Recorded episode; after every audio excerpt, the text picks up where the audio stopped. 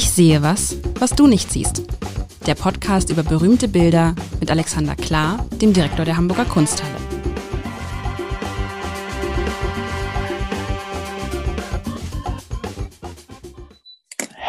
Herzlich willkommen zu einer neuen Folge von Ich sehe was, was du nicht siehst, dem Kunstpodcast von Hamburger Abendblatt und Kunstteil. Ich hätte es umgekehrt sagen müssen. Das war unhöflich. Deshalb freue ich mich sehr, dass Alexander Klar, der Direktor der Hamburger Kunsthalle, heute wieder mein, mein, wie sagt man das denn, mein Spielpartner ist. Mein Name ist Lars Heider. Und wie läuft dieser Podcast? Ganz einfach. Wir suchen uns ein Bild raus. Das heißt, wir es. Äh, Alexander über, überrascht mich jede Woche. Ich darf mir auch manchmal was wünschen. Eben, du, also manchmal, du solltest öfter mal aussuchen, finde ich. Ich also, darf mir manchmal, ich wünsche, weißt du, ich wünsche mir jetzt mal, das kannst du jetzt schon mal, ha, jetzt hast du es, ich möchte nächste Woche, möchte ich ein Bild haben oder ein Kunstwerk oder was auch immer, wo ich, wenn ich sehe, sofort weiß, von wem es ist. Das ist deine Aufgabe.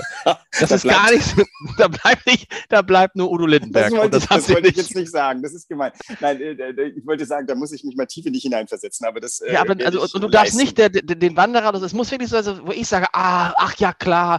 Also weißt du was, ich, nee, pass auf, noch, ich mache es dir noch schwieriger. Es muss sein, ich muss sofort wissen, von wem das ist und ich muss sofort erkennen, was es ist und im Idealfall muss es, ja genau, das, die beiden Sachen müssen sein. so, das hast du heute ja nicht ganz geschafft. Ich will mal das Bild, ich will mal das Bild, ich will mal, ich will mal das Bild beschreiben, was du heute, oh, es ist wieder so ein, es ist wieder aus dieser Alexander, klar, ich bringe mal was Düsteres mit. Ist das düster? Na, okay, wegen mir. No, schauen wir mal. Ist also, also wir haben ein, ein, ist, äh, ein Bild, man, was sieht man? Für mich ist das Bild zweigeteilt. Und zwar einmal von, den, äh, von, von der Helligkeit bzw. Dunkelheit. Es gibt aus meiner Sicht eine, ein, die eine Hälfte recht, die rechte Hälfte ist eher dunkel düster, wird ein bisschen hell am Ende. Auf der linken Hälfte ist es eher heller. Wir sehen, wir sehen eine Art, ich hätte jetzt, um es zu beschreiben, wenn man es versteht, eine Art Allee. Es ist aber keine Allee. Also es ist der Blick in den Eingang in einen Waldstück Stück in einen Feldweg, der rechts und links von Bäumen gesäumt wird. Rechts die Bäume ein bisschen kräftiger, ein bisschen dunkler, ein bisschen dunkelgrün. Links die Bäume, das sieht aus so eine Art Birken. Oh, oh, schwierig. Ähm, ein bisschen heller, ein bisschen gelbe Blätter.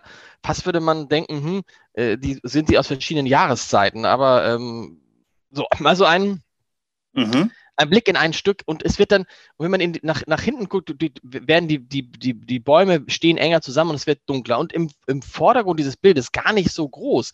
Also nicht so, dass es jetzt auffallen würde.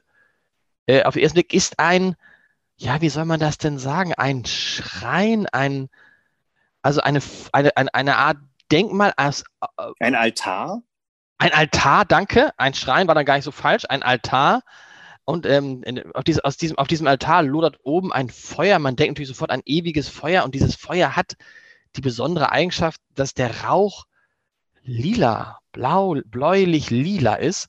Und davor knien drei Menschen. Wobei, ja, es sind natürlich Menschen, die aussehen, darf ich das sagen, wie Mumien, mhm. die gerade aufgestanden sind und zu diesem Altar gegangen sind und dann knien die davon. Die sind also komplett eingehüllt in, also kennt man das so, wenn, wenn Kinder das spielen und sich mit Klopapierrollen so einhüllen. So ein bisschen sieht das so aus. Hier ist es aber Tücher. Ähm, man sieht keine Gesichter. Einer dieser drei Knien, einer kniet ganz vorne direkt am Altar und verbeugt sich ganz tief. Die anderen knien mit einem kleinen Abstand dahinter, zwei nebeneinander. Und von dem einen, dem glaubt man ins Gesicht in diese Kapuze gucken zu können, die er aufhat. Aber das ist alles schwarz. Da ist, es ist keine Nase, kein Haar, kein Nichts zu sehen. Und das ist das Verrückte bei diesem Bild.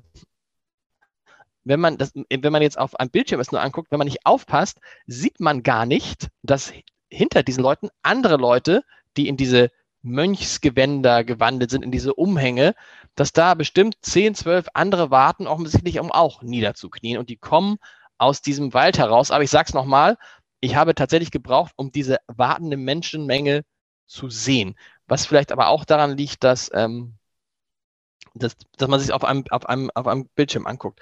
Und offensichtlich kommen die irgendwie aus einem nahegelegenen Kloster oder was auch immer. Das ist das Bild und es ist irgendwie, ach, es betrübt einen gleich wieder. Das ist so, hoffentlich hat es irgendwie eine, eine, eine, eine, eine, eine frohe Botschaft, die ich noch nicht entdeckt habe finde, für einen Zeitungsmacher verlangst du verdammt oft, dass irgendwas eine gute Botschaft hat. Das ist ja nicht das Ja, weil das Zeitung, ist aber das, ja, das, ja, aber das ist, das ist ja, ich, ich, ich, ich ja, wer, wer, wer, dieses Fröhliche geht uns ja in der Gesellschaft ab und ich finde, es geht uns ja, ich habe immer überlegt, warum ist Deutschland so eine kritische und in Teilen nicht fröhliche Gesellschaft? Und jetzt kommt es, mhm. ich, ich glaube, es liegt auch an unserer Kultur.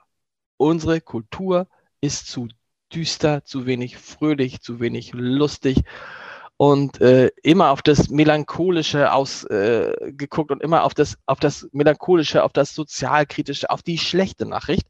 Und weil das kulturell bei uns so festgelegt ist, sind wir eh immer fixiert darauf, was nicht läuft. So, das ist aber jetzt eine These, die, der du jetzt hart widersprechen kannst, aber vielleicht muss man erstmal erklären, was das für ein Bild ist.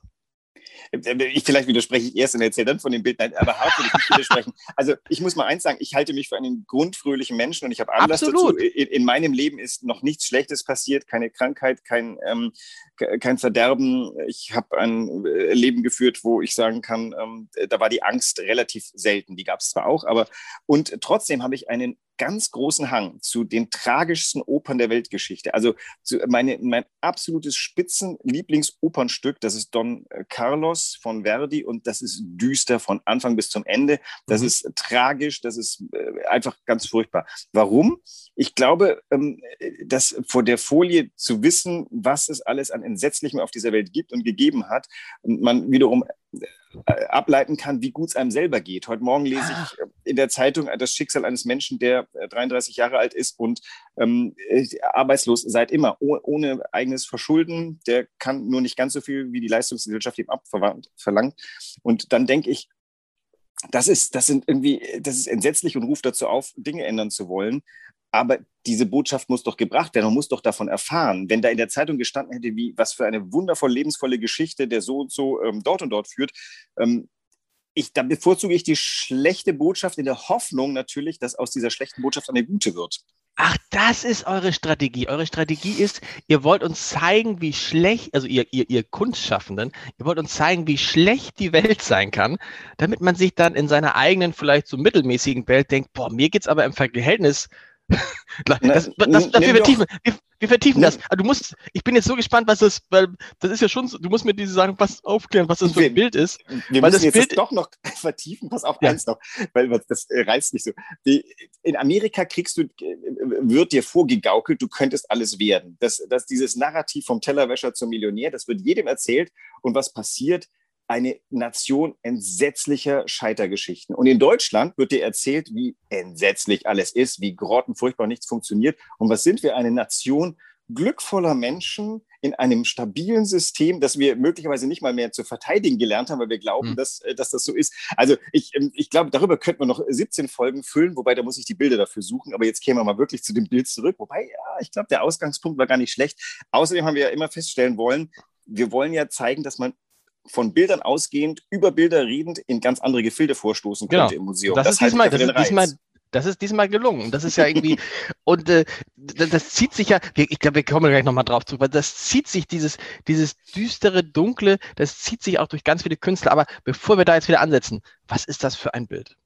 Also, wir sprechen von einem Gemälde von Arnold Böcklin, der äh, das Bild Heiliger Hain betitelt hat. Das stammt aus dem Jahre 1886. Wir hatten letzte Woche ein Bild von Platschek von 1986. Hier hast du mal die ganze Spanne, äh, die die Kunst umfasst hat in 100 Jahren. Ähm, Arnold Böcklin ist 1827 geboren und 1901 gestorben. Das heißt, eine Generation, die das, die zweite Hälfte des 19. Jahrhunderts geprägt hat. Und Heilige Hain ist tatsächlich ein Titel von ihm selber. Er hat seine Bilder selber betitelt. Das hatten wir auch ganz oft, dass man sich fragt, kommt das von woanders her? Ähm, und was ich jetzt mal bemerken muss, ich finde, du hast die wirklich tollsten Anlagen für einen Kunstgeschichtler. Das kann natürlich sein, dass du mit Wort umgehen kannst. Ähm, aber ich versuche mal deine Beschreibung nochmal zu paraphrasieren, um dir für zukünftiges mal ein paar Handhabungen zu geben. Ich will es eigentlich nicht formalisieren, aber das lernt man so im Pro-Seminar, damit jemand, der das Bild vielleicht gerade nicht sieht, es vor Augen bekommt, geht man vom Großen ins Kleine und sagt, also wir blicken hier auf eine Baumgruppe, auf einen Wald, ähm, deren, und man blickt in, das, mal, in, in, ein sehr dunkles Nichts, das äh, das Zentrum des Bildes ausmacht. Aber weil du vorhin gesagt hast, das sei düster, Dem würde ich entgegnen, die Ränder des Bildes, also oben der Himmel und rechts ein Ausblick, den man zwischen den Bäumen sehen kann, ist sehr, sehr licht. Das heißt, mhm. du blickst vom Düsteren ins Helle und da sind wir fast schon wieder bei der Diskussion von eben, sind jetzt die schlechten Nachrichten nicht eine gute Folie für die Selbsterkenntnis, dass es einem dann aber auch wiederum gut geht? Denn der der Bildausschnitt ist interessant gewählt. Du blickst zwar in ein zentrales Dunkel, das aber wiederum pointiert ganz stark das Lichte, was du rechts siehst, und da siehst du einen Tempel durchschimmern. Interessanterweise ist das ein bemalter Tempel. Dazu kann man sagen, ähm, Arnold Böcklin gehört zu den Leuten, die sich die Polychromie-Debatte des 19. Jahrhunderts sehr zu eigen gemacht haben. In der Mitte des 19. Jahrhunderts kam die Erkenntnis, dass die griechischen Tempel nicht hübsch weiß waren, sondern äußerst bunt bemalt.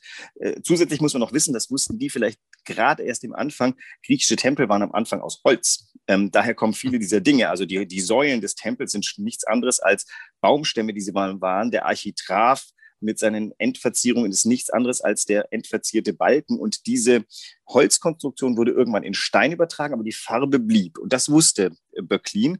Und er hat hier ganz geschickt etwas vermengt, nämlich diese Anbetungssituation, die du super beschrieben hast, diese drei Figuren, die vor dem Feuer knien und die anderen, die warten, das ist ja so eine urmenschliche Sache. Wir hatten es ja bei Trübner schon die Frage, also wie kommen wir dazu, einen am Kreuz aufgenagelten Menschen anzubieten? Und Böcklin rücküberträgt das wieder. Was ist denn eigentlich die Anbetungssituation? Die beten hier ein rauchendes Feuer an was ähm, Christ, der ich bin, doch irgendwie aber auch als eigentlich viel nachvollziehbarer finde. Wobei jeder Pfarrer würde mir wahrscheinlich jetzt sagen, wir beten ja auch nicht Christus an. Also ähm, am Ende, die beten ja auch nicht das Feuer an. Am Ende ist das hier so eine Ur, hier wird eine Ursituation geschildert. Der Mensch widmet sich etwas Spirituellem zu, das hier symbolisiert wird von dem Feuer und dem violetten Rauch. Jetzt habe ich das auch nicht so doll beschrieben, muss ich jetzt gerade feststellen. Also wir machen mal eine richtig gute Bildbeschreibung. Doch, du hast es. Du, ich hab, das ist, weißt, du, was, weißt du, was bei mir, das habe ich eben versucht, ähm, geschickt zu umgehen. Diese wartende Menge, ne? Die mhm. habe ich eben nur, der ist mir bis vor zwei Minuten gar nicht aufgefallen. Aber als ich dann ein bisschen dichter rangezoomt habe, im wahrsten Sinne des Wortes, ich hätte, also wenn ich das Bild einfach nur beschrieben hätte, ohne es weiter aufzuziehen, hätte, wäre diese wartende Menge mir gar nicht aufgefallen. Das ist interessant und äh, weil der Fokus, also mich hat der, der, der Fokus dieses Bildes hat mich auf dieses, auf dieses Feuer, auf diesen Altar, auf diesen knienden Menschen gelenkt und ich habe die anderen nie gesehen. So diese, und ich finde, das ist schon, weil diese wartende Menge gibt dem Bild natürlich nochmal noch einen anderen Charakter. Aber wie gesagt, sie, sie war für mich in den Dunkeln, ähm, wenn du sie, wenn du sie siehst, im, wie groß ist das Bild in Wahrheit? riesig oh, wahrscheinlich. Nicht, nicht klein, ja, nee, im, im 100 Zentimeter hoch, 150 Zentimeter breit, das ist schon ein größeres Bild. Okay, genau. So. Also gut, Menschen bilden, also du hast gesagt, dass irgendwie das, du würdest eher das Feuer anbe anbeten als irgendwas anderes. Ich will ja gar Aber, nichts anbeten, das stimmt. Ja. Nein, nein, ich, die, die beten ja davor anbeten, das ist ja auch, das ist ja Götzendienst. Niederknien. Nein, Genau, was tut man davor? Man sammelt sich vor einem Symbol, das einem so hilft, genau. die innere Spiegelung herzustellen. Und da hätte ich jetzt sagen wollen, da hülfe mir ein Feuer mehr als ein äh, gekreuzigter.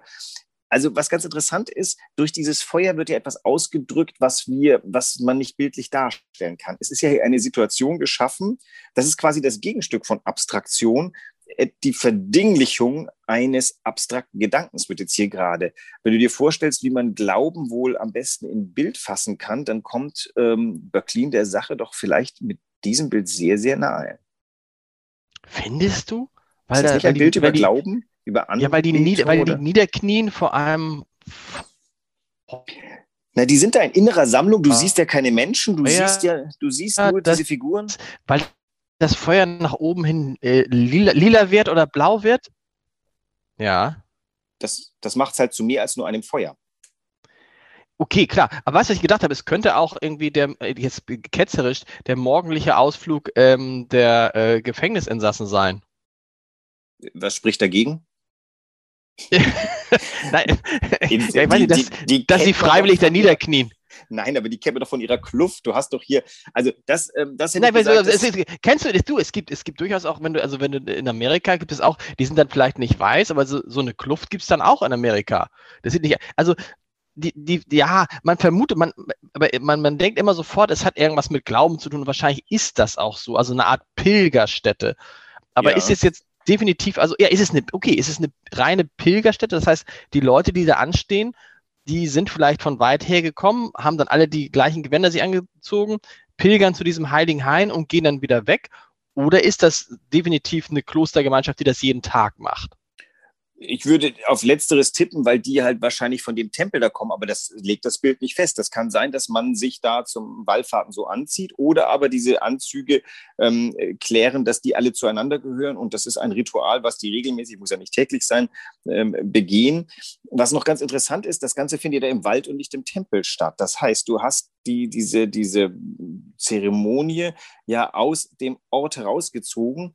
Ähm, in, in, in unserer Vorstellung sind ja unsere Ur Urvorfahren irgendwie Leute, die im Wald gelebt haben und dort irgendwelche mystischen Gottheiten, die Naturgottheiten waren, angebetet haben. Die, die, das war ja im 19. Jahrhundert, wurde ja verhandelt. Das heißt, was er hier tut, er mischt hier auf eine interessante Art und Weise so einen hellenischen Kult, denn dieser Tempel da ist durchaus griechisch zu denken. Auch das mhm. Setting ist ja so, könnte mittelmeerisch sein. Und eine äh, vielleicht irgendwie deutsche ähm, Waldsituation, äh, äh, die darauf hinführt, dass wir hier irgendwie eine universelleren, eine universellere Form von Glauben vor uns haben, nämlich den Tempel als gebunden und dieses in der Natur stattfindende Spektakel. Wobei es kein Spektakel ist, eher ganz ruhig. Aber ganz ehrlich ist es doch so, das ist ausgedacht, weil ich kann mir kaum vorstellen, dass es einen solchen heiligen Hain, einen Altar, vor dem dann, äh, man denkt auch mal gleich jeden Morgen zur Begrüßung die Leute niederknien, dass es das sowas gab es nicht, oder? Gibt es nicht? Das, in der Tat nicht, aber das ist ja, Böcklin ist einer der ganz großen Bildfinder des 19. Jahrhunderts. Wenn ich jetzt sage, hast du die Toteninsel von ihm vor Auge, womöglich? Nein. Nein, also das ist so eines der Urbilder, die hast du vielleicht doch vom Auge, wenn ich dir sage, was es ist. Du siehst, das hast du irgendwo schon mal gesehen. Hängt mindestens jetzt wie dieses Bild auch in unserer De Chirico-Ausstellung, denn da geht es genau darum, diese Urbilder zu machen. Dies, dieses Bild ist nicht ganz so stark wie die Toteninsel. Die Toteninsel, da siehst du in einem ganz stillen Wasser, was vielleicht ein unbewegtes Meer ist, ragt eine steile Insel herauf und ein kleiner Kahn mit einer aufrechten, in ein so ein Gewand gehüllte Figur und eine Kiste. Und ich glaube noch ein Mensch, da gibt es mehrere Fassungen, die ich vielleicht durcheinander bringe. Jedenfalls dieser Kahn nähert Ich habe es gegoogelt, ja genau, ich sehe es gerade. Aha, Hast du das schon mal nicht. gesehen? Nee, noch ah, nie, aber es ist eindrucksvoll, ist, genau. Genau, und das ist eines der Urbilder im 1900 für den Tod. Das ist äh, äh, gezogen so aus dieser Geschichte des Acheron, der überwunden werden muss, und der Charon, der, der, das ist der, der ähm, Transporteur, der, der Spediteur der Seelen ins Reich der Toten. Ähm, und das, das ist ein, also ein griechischer Mythos, ein griechischer Urglaube. Und mhm. der wurde im 19. Jahrhundert gerne bebildert und, und Böcklin hat die Summe dieser Bilder gefunden mit dieser düsteren Insel, auf die dieser düstere, ruhige Nachen hinzieht. Und das hier ist sowas ganz ähnliches, vielleicht aber auf der genau. positiveren Seite, hätte ich mal fast gesagt, denn hier geht es nicht um den Tod, sondern hier geht es ums Leben. Und das Interessante ist, wenn man sich diese, diese Toteninsel anguckt und das, dann ist das Monströse, ist die Natur, also das, ne, also das, und ja. der Mensch ist nur so ganz kleiner. Das ist ja auch dieses, was, was mir, warum ich diese men wartende Menschenmenge nicht gesehen habe, weil sie ganz klein und ganz dezent ist in diesem, in diesem, in diesem Waldstück, das ja auch, ehrlich gesagt, wenn du mir jetzt das Bild mitgebracht hättest und der Altar und die Menschen wären nicht da gewesen, hätte ich auch gedacht, ist aber auch irgendwie ein interessantes, imposantes, ja, sehr gut gemaltes Bild, ne? Also mhm. ein Bild Natur. Und gerade, dass der Mensch so, das ist, das fällt mir jetzt auf, der Mensch ist im Verhältnis zu den Bäumen. Also Bäume sind schon sehr groß, aber der Mensch ist schon sehr, sehr klein hier, ne? Die Bäume sind yeah. schon sehr, sehr groß. Und ich bin mir gar nicht sicher, ob die Bäume so groß sind oder ob er bewusst die Menschen so ganz klein und ganz zart und ganz, fast schon Fragil. nebensächlich gemalt hat. Genau. Ja, also äh, auch eine sehr schöne Technik. Erstens mal ganz interessant, er hat irgendwie, dieser Altar ist in irgendeinem kleinen Sumpfgebiet, denn er spiegelt sich auf Wasser, was aber nicht als Wasser Stimmt. angesprochen wird. Das ist irgendwie so, das Wasser ist in dieser Wiese. Dann hast du die Baumgruppe links, die ist beleuchtet von der Sonne und die rechts ist verschattet. Das gibt einen schönen Kontrast, wenn du jetzt mal dieses Bild einfach kompositorisch anguckst. Du legst von links unten der Bildkante auf rechts obere Bildecke, legst du eine Diagonale, dann hast du äh, nach rechts unten hin einen, einen dunklen Vordergrund, der einen hellen Hintergrund herausarbeitet und du hast links einen hellen Vordergrund, der diese dunkle Bildmitte akzentuiert. Also dieses mhm. Bild ist super suggestiv gebaut und wie du sagst, diese Figuren sind erstmal, die sind alle ganz schlank, da ist kein Dicker dabei. Das sind fast geisterhaft dürre Menschen. Und du sagtest Menge. Ich habe nicht Menge assoziiert, es sind zwar viele Menschen, aber die stehen da ja aufgereiht. Also ähm, ich hätte jetzt gesagt, diese Gruppe von Menschen ist keine Menge, weil mit Menge habe ich irgendwie auch Bewegung assoziiert. Die stehen ganz ruhig, bis sie dran sind und jeder äh, wird dann beten. Wobei man weiß gar nicht, werden die drei Vorderen irgendwie dann nach rechts abgehen und Platz machen oder begleiten diese anderen die drei ähm, Hauptpriesterinnen oder mhm. Priester? und gehen dann gemeinschaftlich wieder zurück, nachdem die Riten vollzogen sind. Und dieses Bild konzentriert eben all das, aber lässt eben die Offenheit, dass du damit sofort Assoziationen wecken kannst. Ich vermute, vor so einem Bild denkt eine Chinesin dasselbe wie ich ungefähr. Also das ist tatsächlich vom kulturellen Kontext entkleidet. Und, und, und ist, deshalb, sieht man deshalb sieht man deshalb auch gar keine Gesichter. Das sind, die, sind deshalb ja. die Gesichter auch einfach nur schwarze Löcher, weil das kann jeder, das kann jeder und jede sein? Das können wir sein. Also ich glaube, dass mhm. diese Offenheit ist da eben auch drin. Auch diese Landschaft, natürlich wird im 19. Jahrhundert wird angenommen, dass die ewige Landschaft und die ewige Architektur, das ist die griechische. Das ist ganz mhm. lustig, das hat sich ja bis zu uns heute. Also wenn wir irgendetwas, deswegen der Begriff Klassik. Ich glaube, damit habe ich dieses Bild äh, letzte Woche genau. angekündigt. Genau. Es geht hier um, um die Frage, was was, was die, die, Deutung des Begriffes Klassik sein kann. Also zum, im verengten Sinne ist es natürlich die, das Rekurrieren auf die klassische Antike, also das Griechentum, und das wird wieder aufgegriffen vom Rokoko an bis zum Historismus. Und wir lernen von der deutschen romantischen Literatur klassisch das ist alles, was mit der griechischen Tragödie zu tun hat. Ach, jetzt sind wir wieder beim Lachen und beim, beim Weinen. Du hast die, ähm, die aristotelische Regelpoetik, die legt ja die Kategorien fest. Und da ist die mhm. Tragödie, das Drama. Ich muss kurz überlegen. Also da gibt es das Lachen und das, äh, das Weinen. Das Weinen ist unendlich über dem Lachen. Das Lachen ist nieder, das ist ähm, billig, das ist einfach. Die Tragödie die Tragödie, das Drama, das ist, die, das ist der Mensch, wie er gefordert wird, wie er, mhm. äh, ihm, wenn ihm das Höchste abverlangt worden ist, dann ist der Mensch der vorbildliche Mensch. Und Lachen, das machst du in der Schenke. Und da kommt vielleicht auch dieser Gedanke her, der bei uns Deutschen durch die Romantik ähm, uns quasi eingeimpft wurde. Also ein lustiges Blättchen willst du auch nicht führen. Doch, aber, das, ist, aber das, damit sind wir doch wieder bei, und das ist lustig, dass wir darauf kommen. Zum Lachen geht man in den Keller. Verstehst als Deutscher du? vielleicht, ja. Als Deutscher. Zum Lachen geht man in den Keller, ne? Und um sich, äh, und, und wenn man, wenn man, also jemand, äh, jemand, der witzig ist, der lustig ist, der kann nicht seriös, der kann nicht intellektuell sein. Verstehst du, was ich meine? Ja. Wenn einer in der Kunsthalle jetzt anfangen würde, vom Bild zu Bild zu gehen und sich kaputt zu lachen, dann würdet ihr denken, oh Gott, wir haben was falsch gemacht. Wir haben, wir ja. haben uns verhängt also ich habe einen Ausstellungstitel, den, äh, ich habe den Ausstellungstitel Die absurde Schönheit des Raumes mal genommen. Und genau. allein schon, dass ich den Begriff absurd verwende, ist absurd. Und äh, versucht äh, womöglich etwas ins Lächerliche zu ziehen, was ich gar nicht so gemeint habe. Wir haben auf, äh, auf dem Dach der Kunsthalle seit neuestem ein Kunstwerk, das heißt I Don't Believe in Dinosaurs. Und eine Reaktion ähm, in einem äh, Qualitätsblatt war, ähm, äh, das sei ja total albern und bloß weil man es Englisch macht, wird es nicht weniger albern. Mhm. Und das fand ich eigentlich ganz schön. Äh, tatsächlich ist das mal eine Überlegung wert. Würde das auf Deutsch geschrieben alberner klingen als auf äh, Englisch, abgesehen also davon, ich glaube nicht an Dino, Ich glaube nicht an Dinosaurier. Ja, also wir können ist auch über dieses super. Ich finde, ich, mal sprechen. Ich, ich finde ja sehr, sehr, sehr, sehr, sehr gern. Ich finde, ich glaube nicht an Dinosaurier, ist schon äh, das, und das passt ja so ein bisschen in die, in die Debatte, die wir gerade führen. Also es gibt, ich finde, man kann noch eher sagen, ich glaube nicht an Dinosaurier, als zum Beispiel, ich glaube nicht an, äh, frag mich nicht, an Pandemien. Also dann, dann muss ich nach der Aufgabe, die du mir fürs nächste Mal gestellt hast, äh, nehmen wir uns dann übernächstes Mal die Dinosaurier vom Dach der Hamburger Kunsthalle vor und, und reden mal über die Sachen, ähm, weil dann können wir wieder zum Lachen zurückkehren, weil das viel. Übrigens, eine der Ausstellungen, die ich gerne, wenn ich das jetzt verrate, dann nimmt mir es jemand weg, aber ich verrate es einfach, ich würde gerne mal eine lustige Ausstellung machen.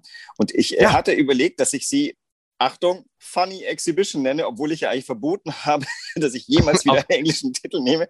Aber es gibt wahnsinnig viele Künstler, die über das, über das Medium des Lachens, des lustigen ähm, Aperçus ernste Dinge oder tragische Dinge ansprechen, sehr, sehr weit kommen. Also ähm, äh, das ist äh, spannt sich sehr, sehr weit. Fischli und Weiß sind meine Lieblingskünstler in der Richtung, wo sich eine Ratte und äh, was ist das andere Tier auf einer Brücke in Los Angeles treffen und vorhaben, in Kunst zu machen. Und äh, die, in, in, das ist keine zehn Minuten lang, dieses Video, und ist das garstigste, komischste, böseste und entlaufendste, was es gibt. Aber das muss dann auch immer, weißt du, das ist ja auch, Alter, wir werden noch darüber sprechen. Wenn es dann lustig sein muss, dann muss es auch irgendwie böse sein, oder? Es kann ja, nicht einfach nur lustig, lustig sein. Es muss, es ja. muss tiefsinnig lustig sein. Es kann doch einfach, das, und du hast es, du hast dich, du hast dich ja äh, stellvertretend entlarvt. Am Ende ist die Tragödie, das Drama, das ist die hohe Kunst. Und die Komödie ist so, das erklären ja auch immer ganz viele äh, Autoren oder äh, Schriftsteller, die eher so ein bisschen leichte, lustige Sachen schreiben, die sagen, hm, das kommt ja im Feuilleton nicht so gut an. Das, mhm. der, das gleich, der, die gleiche Qualität an Text ja, nur mit einem sozialkritischen Stück, oh schon, ah ja, so. Mhm. und wenn es dann noch um, um, um, um, keine Ahnung, um Diversität und um äh, Gendern geht, ja, äh, dann hast du, bist du schnell, sag, dann ist es gleich große Kunst.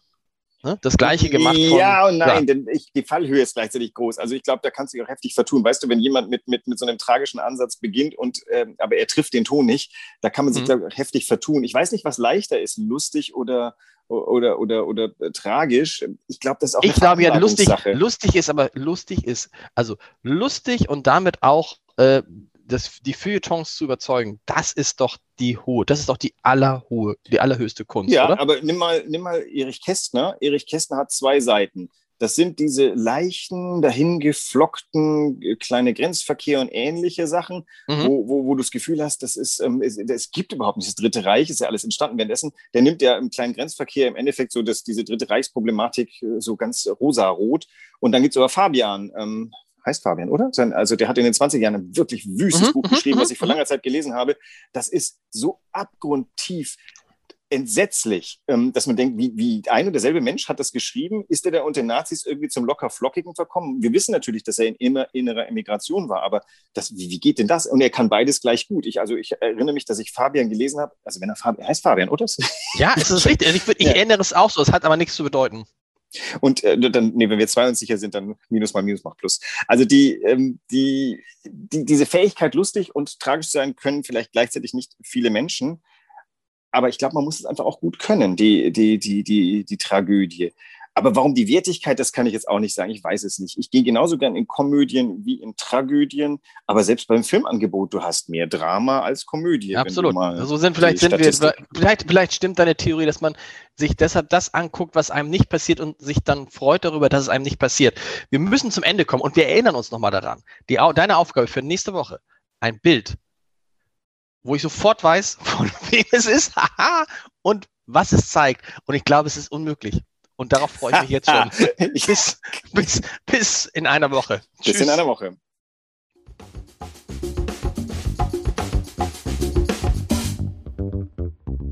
Weitere Podcasts vom Hamburger Abendblatt finden Sie auf abendblatt.de slash podcast.